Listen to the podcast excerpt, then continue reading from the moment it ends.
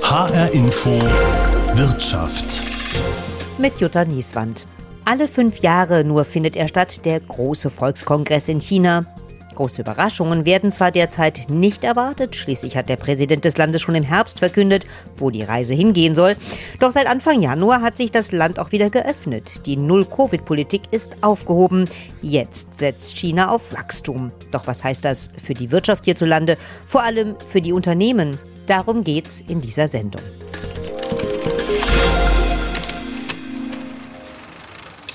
In der Radmanufaktur HP Velotechnik in Kriftel im Main-Taunus-Kreis beim Test der Gangschaltung eines Liegerades. Eines von rund 2000, die hier im Jahr zusammengebaut werden. Seit 30 Jahren gibt es das Unternehmen, das viele Teile aus Asien bezieht, um daraus dann hier Liegeräder zu produzieren. Die Lieferkettenengpässe in den Corona-Jahren haben dem Unternehmen schon zu schaffen gemacht, erzählt Pressesprecher Alexander Kraft. Da wurden im Prinzip vom einen auf den anderen Tag gesagt, euer Container kommt nicht. Das bedeutet dann, dass im Prinzip hier die Produktion stillsteht. Es war dann aber auch so, dass wir eine ganze Menge Sachen schon auf den Meeren hatten. Das heißt, wir konnten das gut überbrücken und dann lief es weiter. Das hat sich dann vor allem in den Jahren 21 und 22 noch viel deutlicher ausgewirkt, dass Sachen einfach nicht kamen, beziehungsweise dass uns gesagt worden ist, die Produktion in Taiwan, es ist hauptsächlich Taiwan, wo produziert wird für die Fahrradindustrie, das kommt dann erst im Jahr 2024. Zum Glück, was wir machen können als Manufaktur, dass wir auf ein vergleichbares Produkt ausweichen oder dass wir möglicherweise sagen, dann nehmen wir ein bisschen was Besseres, okay, das ist teurer, vielleicht äh, graden wir es auch ein klein wenig down, aber wir sind dann sehr flexibel. Und das sind unsere Kunden auch insofern gewohnt, weil wir ein gewaltiges Baukastensystem haben. Wir können einzelne Räder in, in bis zu 400.000 Varianten ausstatten sozusagen. Wie sieht denn die Situation jetzt aus? Denn Sie haben ja gesagt, Ware kommt aus Taiwan, aber andere Vorprodukte kommen auch aus China. Wie ist die Situation jetzt? Die Situation, muss man sagen, ist disparat im Moment. Also zum Teil hat man Überkapazitäten, zum Teil werden Sachen schon sehr, sehr günstig angeboten und auf der anderen Seite gibt es aber das Problem, wenn ein bestimmtes Teil, beispielsweise ein Halbleiter für ein komplexeres elektronisches Bauteil fehlt, dann liegt das ganze Ding auf Eis. Das ist eine extrem schwierige Situation, weil manche Sachen kriegt man richtig schnell, mit sinkenden Preisen angeboten. Auf der anderen Seite gibt es Sachen, da weiß man, die kommen nicht und die kommen auch die nächsten paar Monate nicht. Und da muss man dann sehr flexibel darauf reagieren, was bei uns im Werk sehr viel Gehirnschmalz fordert, nämlich genau da die Produktion dann so einzutakten, dass man mit den Teilen, die man gerade hat, was produzieren kann. Sie haben eben schon Elektronik gesagt, woran man ja nicht denkt. Die sind ja auch zum Teil elektronisch angetrieben, diese Liegeräder, ne? Ja, wir haben einen Anteil von um die 60 Prozent an Rädern, die mit Elektromotor unterwegs sind. Mittlerweile gibt es auch eine ganze Reihe von anderen elektrischen Bauteilen. Da haben wir beispielsweise gerade mit einer Schaltung ein ganz großes Problem. Die sind vollautomatisch, die Schaltungen. Das ist also nicht mehr der alte Handdrehgriff, sondern das sind komplexe Bauteile. Wenn da was wegfällt, hat man das einfach nicht mehr da. Und dann muss man versuchen, entweder was anderes zu finden oder dem Kunden zu sagen, das dauert noch ein halbes Jahr. Jetzt ist es ja so, es gibt tatsächlich auch Überlegungen, auszuweichen woanders hin, oder? Also, dass man sagt, ja, wenn das jetzt nicht mehr aus Asien kommen kann, vielleicht aus Europa. Wie sieht denn das aus? Kann man da einfach so umschwenken? Gibt es da Möglichkeiten? Ich würde sagen, jein. Also es gibt verschiedene Möglichkeiten, weil wir sind seit vielen Jahren und auch die gesamte Fahrradbranche ist seit vielen Jahren dabei und guckt, ob man alles äh, auf den Wegen produzieren lässt, nämlich vor allem Taiwan, aber auch andere asiatische Länder, ob man das da lässt oder ob man schaut, was man in Europa produzieren lassen kann. Wir haben seit vielen Jahren immer wieder gefragt, gesucht in Europa, Manche Sachen funktionieren, aber nur in sehr geringem Umfang. Ähm, was jetzt allerdings seit Corona deutlich zu beobachten ist, dass es den Versuch gibt, ein, das heißt Reshoring, man kann auch sagen Produktion nach Europa zurückholen. Da gibt es ein paar Regionen, die sich deutlich hervortun. Beispielsweise es gibt das Bike Valley in Portugal. Das ist auch etwas, was seit kurzem sehr, sehr stark von der EU unterstützt wird, also wo richtig viel Geld reingesteckt wird. Aber was wir beispielsweise festgestellt haben, den Spezialradbau, den wir betreiben als Liegeradmanufaktur, den können die da beispielsweise noch nicht. Da wurde genau in Taiwan, in einer Region, die vergleichbar groß ist wie die Rhein-Main-Region, da wurde über Jahrzehnte gewissermaßen eine Industrie aufgebaut mit hoher, hoher Fertigungstiefe und mit viel Finesse. Jetzt ist natürlich so dieser Gedanke Taiwan. China hat einen scharfen Blick auf dieses Land. Da hat man vielleicht auch mal Bedenken, dass dann übernommen wird und die Situation dann eine ganz andere ist. Oder wie geht es Ihnen damit? Das würde mit Sicherheit eine sehr, sehr schwierige Situation. Wenn mich jemand am 23. Februar vor einem Jahr gefragt hätte, wie sich möglicherweise Gaspreise entwickeln, dann hätte ich auch alles Mögliche sagen können, aber nicht das, was nach dem 24. Februar passiert ist. Insofern ist es im Moment extrem spekulativ, sich Gedanken zu machen darüber, was passieren könnte, wenn China beispielsweise in Taiwan ähm, einmarschiert. Das ist einfach nicht abzuschätzen, wie schnell was passiert oder nicht passiert. Es würde auf alle Fälle so sein, dass dann erstmal eine Zeit lang gar nichts ginge in bestimmten Bereichen. Ich denke da aber viel, viel weiter als die Fahrradbranche, nämlich äh, Taiwan ist sozusagen der wichtigste Lieferant für Halbleiter. Also dagegen ist das, was dann in der Fahrradbranche möglicherweise als, als Sturm auftritt, da ist das ein Tornado, ein weiß ich nicht. Wie sehen Sie denn jetzt die Perspektiven in nächster Zeit? Wie schätzen Sie das jetzt für die Fahrradbranche ein? Wird man sich auf Dauer mehr auf Europa konzentrieren, dass auch Ihre speziellen Produkte dann eher hier produziert werden? Oder glauben Sie, das findet sich alles wieder so ein, dass man das wieder hat wie vorher? Ich denke, es wird das passieren, was wir auch seit Jahrzehnten im Prinzip versuchen, nämlich uns möglichst breit aufzustellen. Dass man dann sagt, gerade wenn man deutliche Umwälzungen im Markt feststellt, dass man dann sagt, dann gucken wir, wo möglicherweise ein anderer Produzent was Ähnliches herstellen kann. Wir werden mit Sicherheit versuchen, bestimmte Teile nicht nur an einer Stelle eben produzieren zu lassen, sondern, und das ist auch beispielsweise ein Aspekt, den wir in den letzten Jahren unterstrichen haben, dass wir das Know-how deutlich nach Europa zu uns in dem Fall zurückgeholt haben. Trotzdem würde ja ein Umschwenken auf mehr Produktion in anderen Regionen, sprich beispielsweise Europa, äh, etwas mit den Preisen machen, oder? Jein. Dazu muss man sagen, Taiwan, das klingt zwar nach Asien und günstig, es ist aber definitiv nicht so. Das ist vielleicht ein Spezifikum von der Fahrradindustrie, aber ähm, die Löhne in Taiwan, die sind absolut vergleichbar mit Preisen hier in Europa.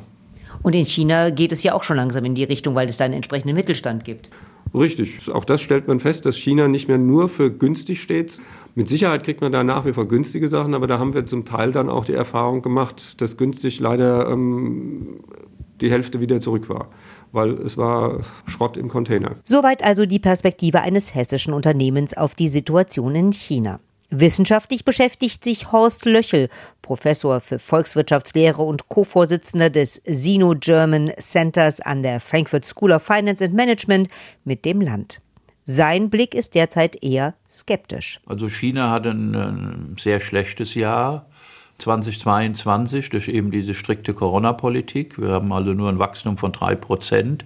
Das ist deutlich weniger, was erwartet worden ist, nämlich 5,5. Die Hoffnung ist, dass das 2023 besser wird. Also reden wir wieder mit einer Wachstumsrate zwischen 5 und 6 Prozent. Aber sicher ist das natürlich nicht. Die Wirtschaft muss sich ja erstmal erholen. Die Lieferketten müssen wieder funktionieren. Dann auch die Konsumenten haben keine gute Stimmung nach diesen langen Jahren dieser strengen Politik.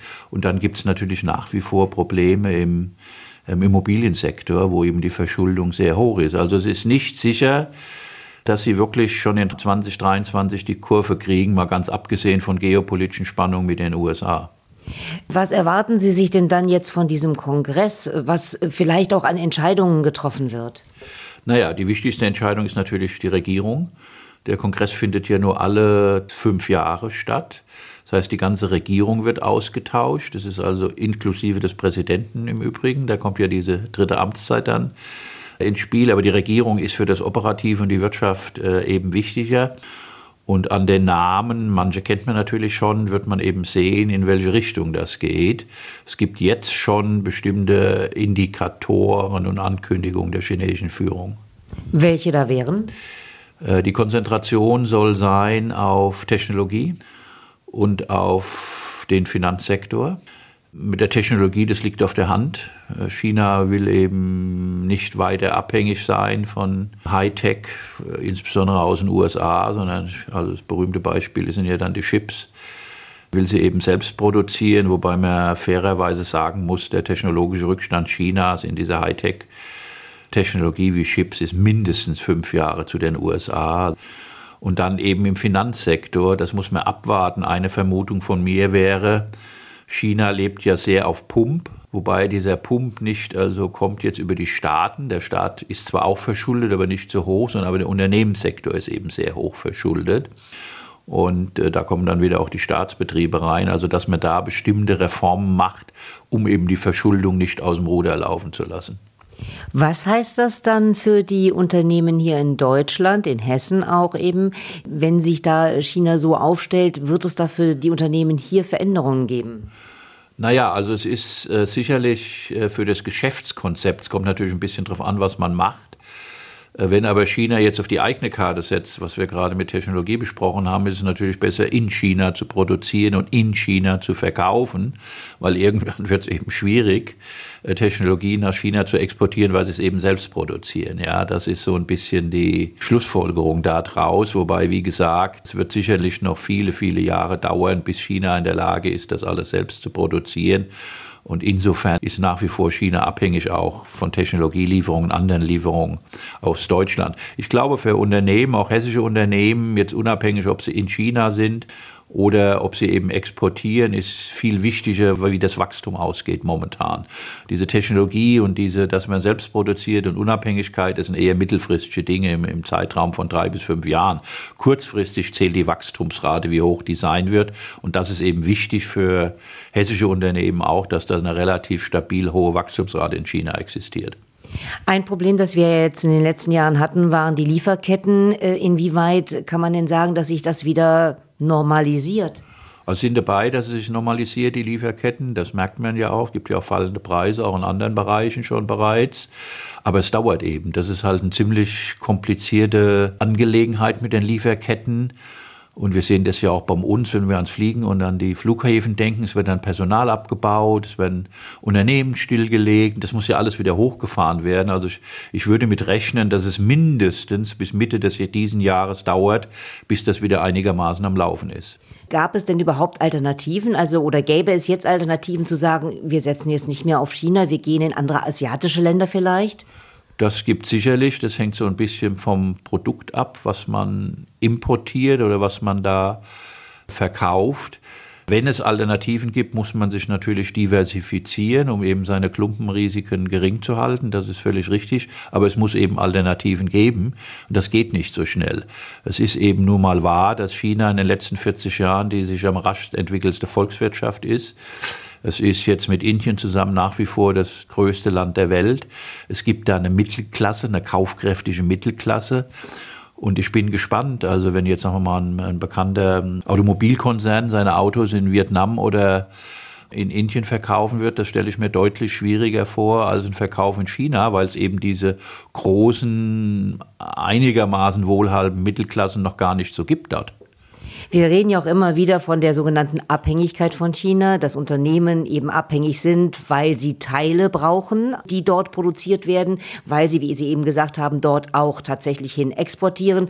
Also wie stark ist das denn mit der Abhängigkeit? Also wir haben jetzt gerade eine neue Studie des Kieler Instituts für Weltwirtschaft, sehr interessant. Und da kommt eben raus, was man unter Expertenkreisen schon seit längerem weiß, vermutet in einzelnen Produkten gibt es eine relativ hohe Abhängigkeit. Also zum Beispiel knapp 70 Prozent aller PCs kommen aus China, natürlich nicht nur chinesische. Oder was wir auch wissen, VW oder BMW oder Mercedes verkaufen, machen eben ihren Umsatz 40 bis 50 Prozent in China. Aber wir haben eben auch Produktionsinputs die eben aus China kommen, insbesondere für die Elektroindustrie, zum Beispiel eben auch die Chips. Aber das sind schmale Bereiche. Also China ist ein wichtiger Handelspartner, aber nicht sozusagen der Ausschlaggebende. Wir haben viel stärkere Beziehungen zum Beispiel auch in bestimmten Dingen mit den USA oder mit Frankreich oder mit den Niederlanden. Ja. Es gibt einzelne Bereiche, wo das existiert, aber wir sind nicht breitflächig als deutsche Volkswirtschaft oder deutsche Unternehmen von China abhängig, sondern eben in einzelnen Produkten. Aber wie gesagt, es ist auch eine wechselseitige Abhängigkeit. Die Chinesen sind genauso von uns abhängig. Schauen wir noch mal auf ein hessisches Unternehmen in China. die Messe Frankfurt. Schon seit 1987 in China aktiv. Inzwischen hat ihre Tochtergesellschaft hier mehr als 500 Mitarbeiter, unter anderem in Shanghai, Beijing, Shenzhen und Guangzhou. In diesem Jahr plant die Messe 36 Veranstaltungen, so Asienchef Stefan Burma in seinem Büro in Hongkong. Zur aktuellen Stimmung in China sagt er, ich war das erste Mal in Festlandchina seit drei Jahren vor zwei Wochen. Da haben wir die erste Messe in diesem Jahr in Festlandchina durchgeführt.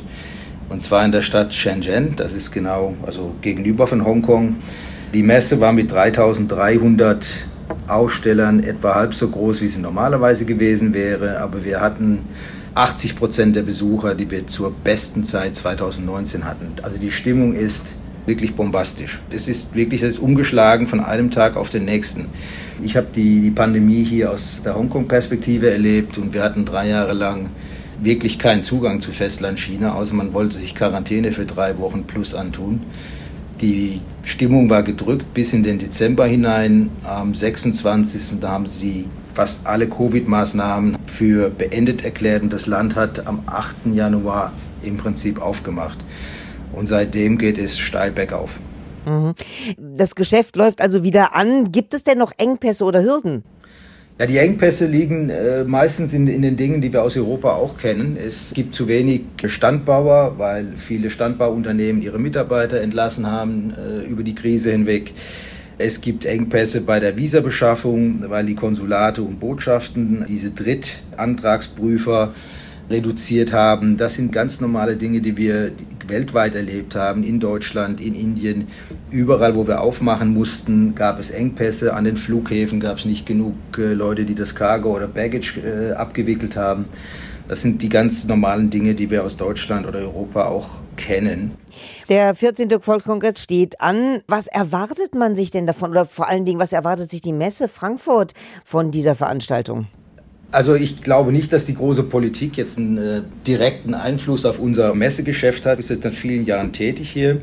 Der politische Konflikt, der im Prinzip mit dem Eingang von Donald Trump in das Präsidentenamt in den USA Einzug gehalten hat, der belastet natürlich das Geschäft aus meiner Perspektive nicht direkt. Die Exportzahlen Chinas und die Exportzahlen des Westens nach China sind ja weiterhin gestiegen, die sind ja nicht gefallen. Es wird da teilweise auch ein Scheinkampf durchgeführt auf der politischen Bühne. Äh, Im technologischen Bereich gibt es ganz bestimmt Abkopplungsversuche bzw. Bremsversuche des Westens, China aus der Entwicklung zumindest zurückzuhalten. Die Themen, mit denen die Messe Frankfurt sich beschäftigt, sind zum Glück, muss ich sagen, nicht jetzt unbedingt von strategisch größter Bedeutung. Heimtextilien sind jetzt keine Bedrohung für China noch für Deutschland.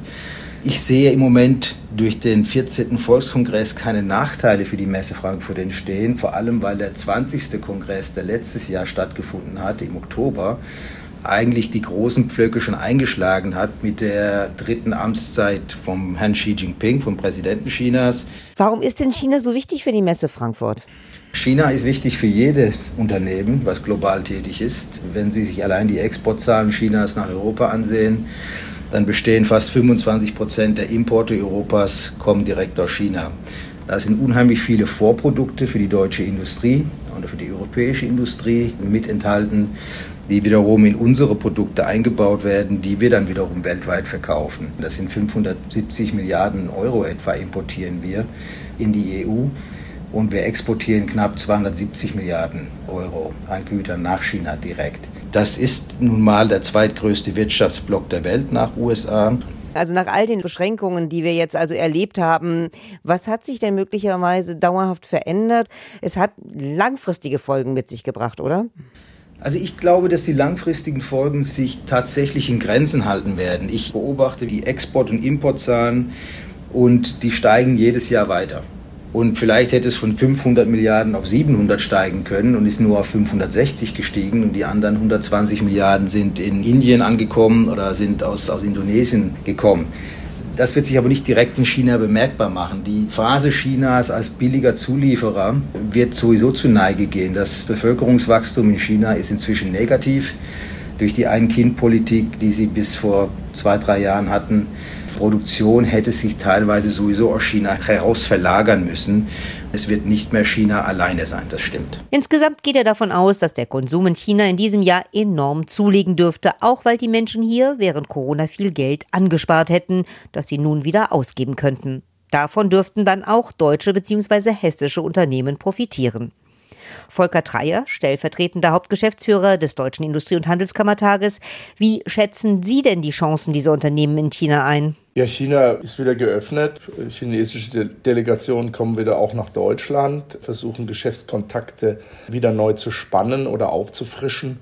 Die Nachfrage aus China steigt, aber die Krise dort, die Konjunkturkrise ist noch lange nicht überwunden. Das ist noch nicht wirklich sehr dynamisch. Ja, ich habe mir sagen lassen, es hängt sehr viel davon ab, wie das Wachstum in diesem Jahr in China aussehen wird, wie die Chancen auch sind. Fünf Prozent hat man im Moment so im Blick. Wie schätzen Sie das ein? Naja, China ist unser wichtigster Handelspartner. Fünf Prozent wären ja immerhin ein kleiner Schritt, um die letzten drei Jahre dann irgendwann hinter sich zu lassen, aber so weit sind wir noch nicht. Wir sehen über unsere Umfragen bei den deutschen auslandsaktiven Unternehmen, dass es besser wird als im letzten Jahr. Aber man könnte fast sagen, im letzten Jahr war es auch deutlich schlechter als ursprünglich gedacht wegen der Lockdowns in China, so dass vieles nicht produziert werden konnte und damit auch die Nachfrage in Mitleidenschaft gezogen wurde, unser Export nach China in Mitleidenschaft gezogen wurde. Es wird besser, aber sachte. Wir hatten immer wieder diese Lieferkettenprobleme. Sind die noch da? Wie sehr beeinträchtigen die auch noch die Möglichkeiten? Die Lieferkettenprobleme, die treten in den Hintergrund. Vielmehr sind auch strukturelle Probleme, die jetzt offen zutage treten. Man hat dort eine Immobilienpreisentwicklung gehabt über fast Jahrzehnte. Die kann man schon als Entwicklung zu einer Immobilienblase betrachten und dort scheint sich jetzt Luft zu entweichen und damit müssen die chinesischen Bürger dann an anderer Stelle mehr sparen, weil ja die Immobilienmärkte sowas wie ein Analogon für die, Rentenversicherung darstellen. Also Jetzt kommen strukturellere Probleme offen zutage und auch Unternehmen, die sagen, ja, die Erfahrung der letzten drei Jahre, am Anfang nach in der Corona-Krise 2020 war das noch besser. Da war das Management, um mit der Pandemie umzugehen, vielleicht besser. Aber dann 21 und vor allem 22 waren schwierige Erfahrungen. Und deshalb sind viele deutsche Unternehmen, die sagen, wir haben heute eine andere Risikobewertung unserer chinesischen Standorte, unserer chinesischen Zulieferer und wir schauen uns um nach weiteren Standbeinen und nach neuen Wegen in der Lieferkette. Lagerhaltung, vermehrte Lagerhaltung, all das bringt Sand ins Getriebe und lässt auch das äh, deutsch-chinesische Wirtschaftsbeziehungen auch in diesem Jahr nicht richtig florieren. Ja, und dann kommt noch hinzu, wir haben ja jetzt diesen Volkskongress und da deutet sich so ein bisschen an, dass äh, China vielleicht auch sagt, ähm, wir schauen mehr nach uns und wir schauen nicht mehr so auf die Welt und wir sagen, ja, China first. Also unsere Kollegen in China, wir haben zehn Standorte dort, betreuen 2400 äh, Mitgliedsunternehmen an diesen Standorten, alles deutsche Unternehmen in China. Die sagen, die alte China-Geschichte ist eigentlich vorbei mit günstigen Arbeitskräften, mit Umweltstandards, die nicht unseren entsprechen. Also es gibt ein größeres Augenmerk. Der Konsum ist dort gemessen am Bruttoinlandsprodukt im Vergleich mit äh, Industrieländern viel zu gering den zu stärken und um gleichermaßen die gestiegenen Arbeitskosten dann zu rechtfertigen, braucht China die Technologie auch in ganz starkem Maße von außen. China macht fast so was wie eine Charming-Offensive auch gegenüber deutschen und europäischen Anbietern. Und wir merken im Moment wirklich eher ein steigendes Interesse von äh, chinesischen Geschäftspartnern. Okay, das ist ja auch die Frage, wie ein Unternehmen sich aufstellt. Also gerade Unternehmen, die ja auch nach China vielleicht exportieren oder sagen, wir haben einen Standort vor Ort und wir wollen dort auf dem Markt aktiv sein. Wie sind denn dann da die Chancen für solche Unternehmen? Also insgesamt gibt es 5000 deutsche Unternehmen in China, wenn wir alles zusammenrechnen. Die Wirtschaftsbeziehungen sind stark, sind wir zu sehr abhängig. Ich sage mal so, es ist wichtigster Handelspartner, es ist 10 Prozent unseres ganzen Handelsvolumens. Also es ist nicht so, dass wir jetzt äh, unsere Volkswirtschaft so eins zu eins abhängig ist. Aber Na klar, es ist ein wichtiger Wirtschaftsstandort für die Unternehmen. Die meisten dieser 5000 Unternehmen, die vor Ort sind, produzieren und handeln für den chinesischen Markt. Also unsere Umfragen zeigen 90 Prozent. Manche von denen handeln darüber auch für die Region Asien-Pazifik beziehungsweise nehmen die Produktion, die verbleibenden 10 Prozent insbesondere, um die Weltmärkte auch von China aus zu bedienen. Und für die und für die Gruppe, die für Asien-Pazifik von China aus arbeiten, waren die Erfahrungen mit den Lieferkettenengpässen schwierig. Und für die ist es so, die suchen sich im Moment andere Standbeine. Aber das ist ein kostspieliges Unterfangen, neue Investitionsstandorte zu suchen, zu investieren oder neue Lieferanten in anderen Märkten zu finden oder Abnehmer zu suchen. Also das ist die bekannte Diversifizierung. Aber die meisten, die da vor Ort sind, die bleiben auch da, die sagen local for local, also wirklich für die chinesische Nachfrage und sind Teil des dortigen wirtschaftlichen Ökosystems. Welche Rolle spielt dann denn der Export aus China jetzt, also von chinesischen Unternehmen für den deutschen Markt? Also China exportiert nach Deutschland 190 Milliarden Euro. Es ist unser wichtigster Importmarkt. Also für die Chinesen sind wir ein ganz wichtiger Abnehmer. Der ganze Westen, Europäische Union plus Vereinigte Staaten, die nehmen circa ein Drittel aller chinesischen Exporte ab. Also wir sind für China schon wichtig. Umgekehrt ist China für unseren Export auch wichtig. Das sind die den viertwichtigste Exportmarkt, aber eben nicht der wichtigste, wie wenn wir das Handelsvolumen, Exportvolumen plus Importvolumen zusammennehmen. Nur viertwichtigste, der wichtigste sind die Vereinigten Staaten. Aber äh, die Produkte, die produziert werden, bedeuten für deutsche Arbeitsplätze umgerechnet immerhin, dass 850.000 Menschen vom Export der produzierten Güter äh, nach China abhängig sind. Und das sind sehr viele Menschen, insbesondere in der Industrie. Das heißt also, Sie hatten es eben schon angesprochen, die Abhängigkeit von China ist dann insgesamt doch sehr groß, was unsere Wirtschaft angeht. Ja, mit Abhängigkeit, mit dem Begriff, glaube ich, muss man sorgsam sein, weil er suggeriert ja dann so, okay, wir sind so ganz stark abhängig, dann gibt es die Vergleich mit Russland. Dabei stellt sich es mit Russland ganz anders dar, weil da war die Abhängigkeit über die Lieferung von fossilen Energieträgern, insbesondere auch Gas, was wir nicht substituieren konnten. Also was können wir nicht ersetzen, was aus China kommt? Da sagt die Europäische Kommission, das sind nur fünf bis sechs Prozent unserer Lieferungen aus China, die eine solche kritische Relevanz haben. Das sind Produkte, die entweder Rohstoffe sind oder weiterverarbeitete Rohstoffe, die wir dann brauchen für unsere Energiewende, für die Digitalisierung der gesamten Volkswirtschaft mit kritischer Infrastruktur plus für die Mobilitätswende, Stichwort elektrisch betriebene Fahrzeuge beispielsweise und Batterieproduktion. Also in diesen Bereichen gibt es eine Abhängigkeit und da müssen wir gucken, was können wir denn an Alternativen aufbauen. Insgesamt zeigt sich also, die Wirtschaftsverflechtungen zwischen China und Deutschland bestehen weiter. Unternehmen hierzulande investieren auch weiter in China, aber die Suche nach Alternativen hat längst begonnen. Mein Name ist Jutta Nieswand.